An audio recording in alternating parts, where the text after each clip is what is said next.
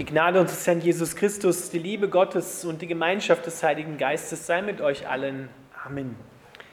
Unser heutiger Predigtext, den ihr gleich im Hintergrund mitlesen könnt, steht im ersten Petrusbrief, Kapitel 5, die ersten vier Verse.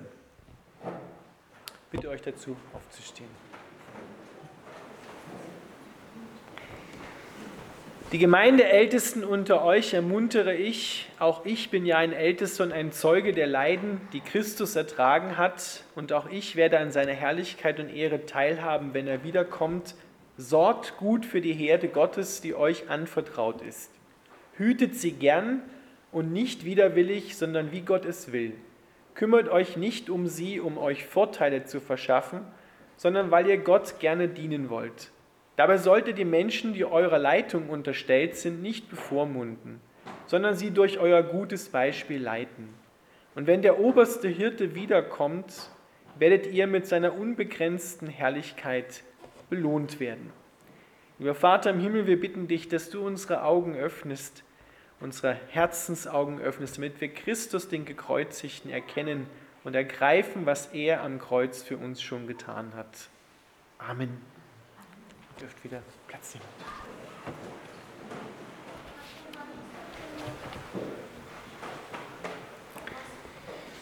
Ihr Lieben, ganz am Anfang steht, dass dieser Text an die Gemeinde der Ältesten gerichtet ist. Das Wort, was da steht, heißt Pressbüter. Ich bitte euch aber, alle, die Pressbüter sind hier unter uns, dass nicht nur die zuhören, sondern dass ihr alle zuhört. Weil es ist nämlich an uns alle gerichtet.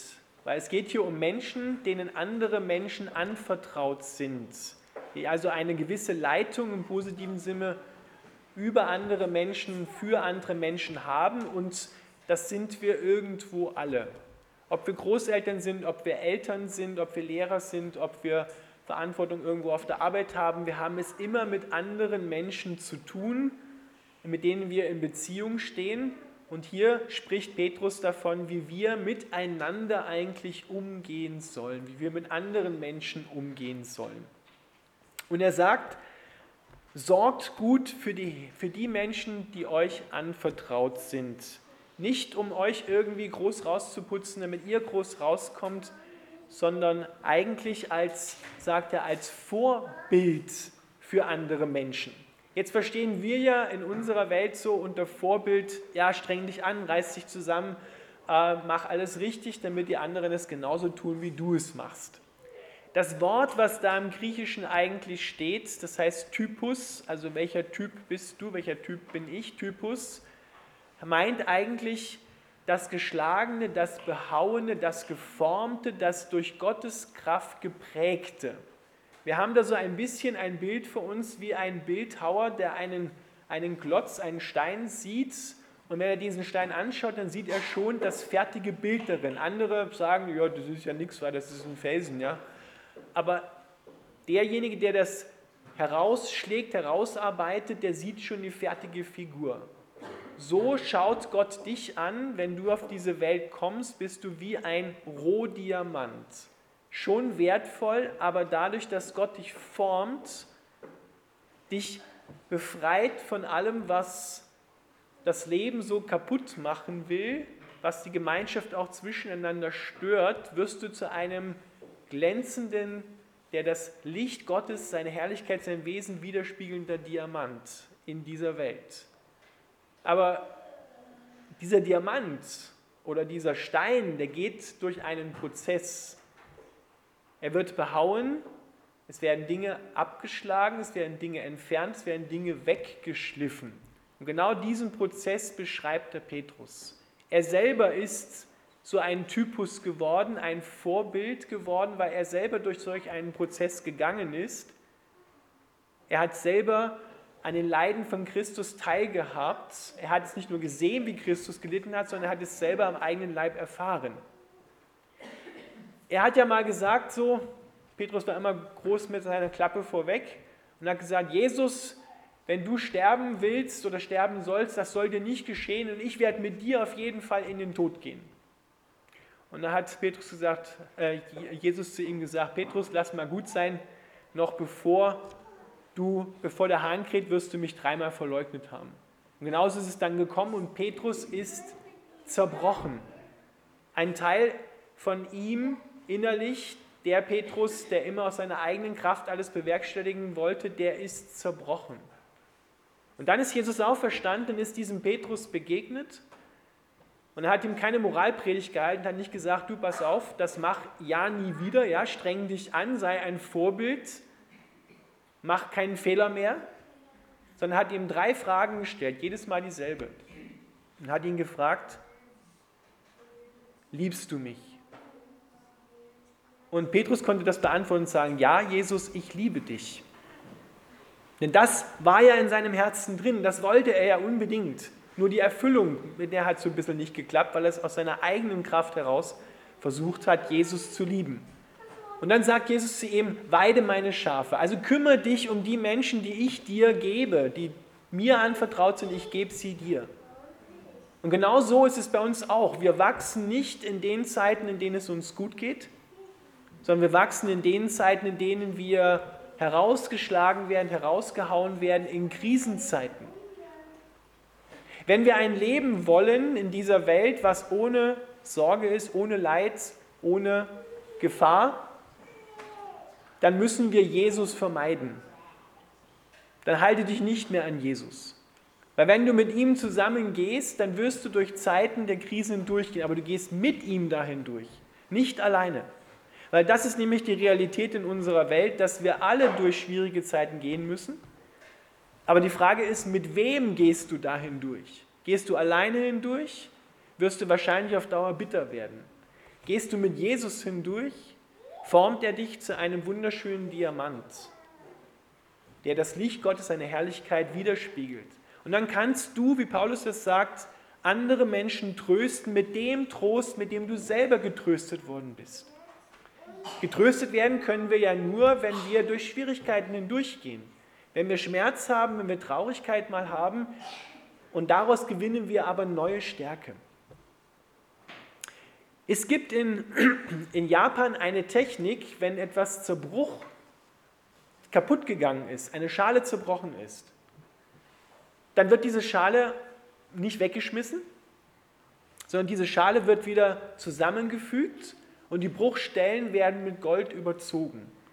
Diese Technik nennt sich Kintsugi. Und so ähnlich dürfen wir uns das vorstellen, wie Gott das macht, wenn du ihm deinen Scherbenhaufen bringst.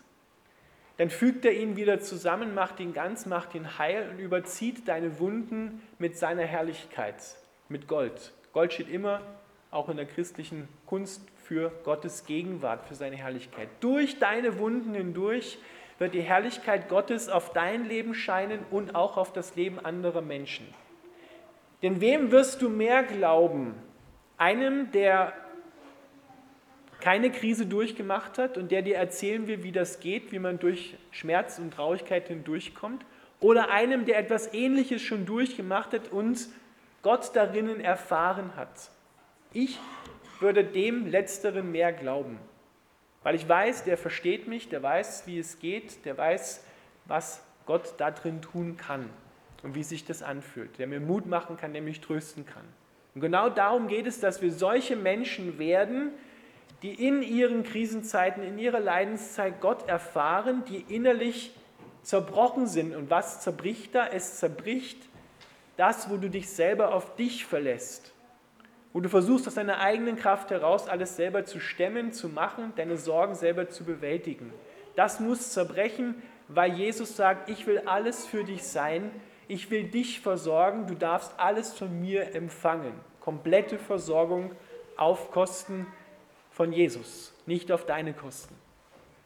Und genau das sagt Petrus und ermutigt uns dazu, dass wir solche Menschen werden, solche Typen werden, die selber durch Zerbruch gegangen sind, damit wir andere Menschen trösten, ermutigen, aufbauen können.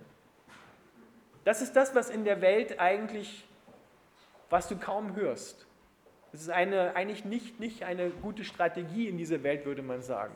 Hier geht es nur darum, erfolgreich zu sein, dem Leid möglich aus dem Weg zu gehen, es wegzudrängen. Aber Jesus, wenn wir es auf den Punkt bringen, müssen wir sagen, das Leid befördert dich geradezu, befähigt dich, ein wahrer Mensch zu werden, der auch in diesen tiefen Zeiten des Lebens, in diesen Krisenzeiten mit Jesus stehen kann, für andere auch. Weil wenn du durch eine Krisenzeit hindurchgehst, gehst du nie nur für dich alleine dahin durch, sondern du bist wie ein Pionier, ein Vorreiter. Du brichst eine Bahn auch für andere Menschen, die dann durch deinen Zerbruch hindurch Gott erfahren. Und so wirst du zu einem Typ, zu einem Vorbild für andere Menschen. Genau davon schreibt Petrus. Wir sollen nicht Vorbilder werden, die sie zusammenreißen, die immer alles richtig machen. Das wissen wir aus eigener Erfahrung, das funktioniert überhaupt nicht. Sondern wir dürfen scheitern. In dieser Welt ist Scheitern eigentlich ein Tabu, ist verboten. Das sollte eigentlich nicht passieren. Ja, funktionier, mach alles richtig, mach es gut und wehe, du machst einen Fehler. Wehe, wehe, du scheiterst und versaust es. Das ist ganz schwierig. Damit können, kann diese Welt kaum noch umgehen. Aber Jesus ist Scheitern niemals verboten, ist auch nicht in dem Sinne erwünscht. Ja? Wir suchen jetzt nicht, wir stürzen uns da nicht hinein, sondern es passiert ja, Fehler passieren, aber genau diese Fehler sind es, die dich sozusagen hineinformen, durch Christus hineingeformt werden in diesen wahren Menschen, der andere trösten kann mit dem Trost, den er selbst erfahren hat oder mit der Ermutigung, mit der er selber erfahren hat. Und davon schreibt Petrus. Wir werden jetzt gemeinsam beten. Und ich werde euch am Ausgang so eine, ein Bild von einer Schale mitgeben, von, diesem, von dieser Technik, die mit Gold überzogen ist.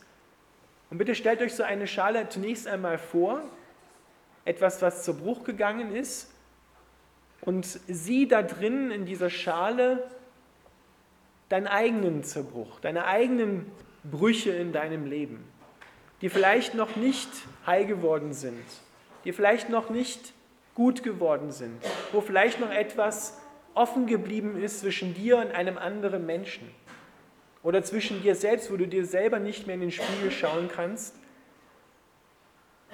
Und dann lade ich dich ein, dass du die Erfahrung machst, dass du selber Gott da hineinbittest in diesen Bruch dass er seine Herrlichkeit, sein Gold über diese Wunde, über diesen Zerbruch zieht. Lasst uns gemeinsam beten. Lieber himmlischer Vater, wir danken dir dafür, dass du den Scherbenhaufen unseres Lebens nimmst, ihn neu machst und zusammenfügst. Da, wo wir anderen Menschen oder uns selbst nicht mehr vertrauen können, wo wir anderen etwas schuldig geblieben sind, da laden wir dich ein, bitte komm da hinein in diese Brüche und erfülle sie mit deiner Herrlichkeit, mit deinem Trost, mit deiner Ermutigung, wo alle Furcht weichen muss, wo alles, was noch nicht heil geworden ist, jetzt heil wird. Jesus, ich lade dich ein, dass du bei jedem Einzelnen hier jetzt hineinkommst in seine Brüche des Lebens. Dass du sie erfüllst mit deiner Gegenwart, dass du deine heilende Kraft dort hineinfließen lässt. Und ich bitte dich, wo du jetzt betest, dass du dir vorstellst, wie Jesus da hineinkommt und diesen Bruch wie immer der auch heißt in deinem Leben, mit Gold überzieht, mit seiner Herrlichkeit, mit seiner Kraft, mit seinem Trost. Und vielleicht kannst du es sagen, dass du Jesus da richtig hinein einlädst, in diesen Bruch deines Lebens hineinzukommen.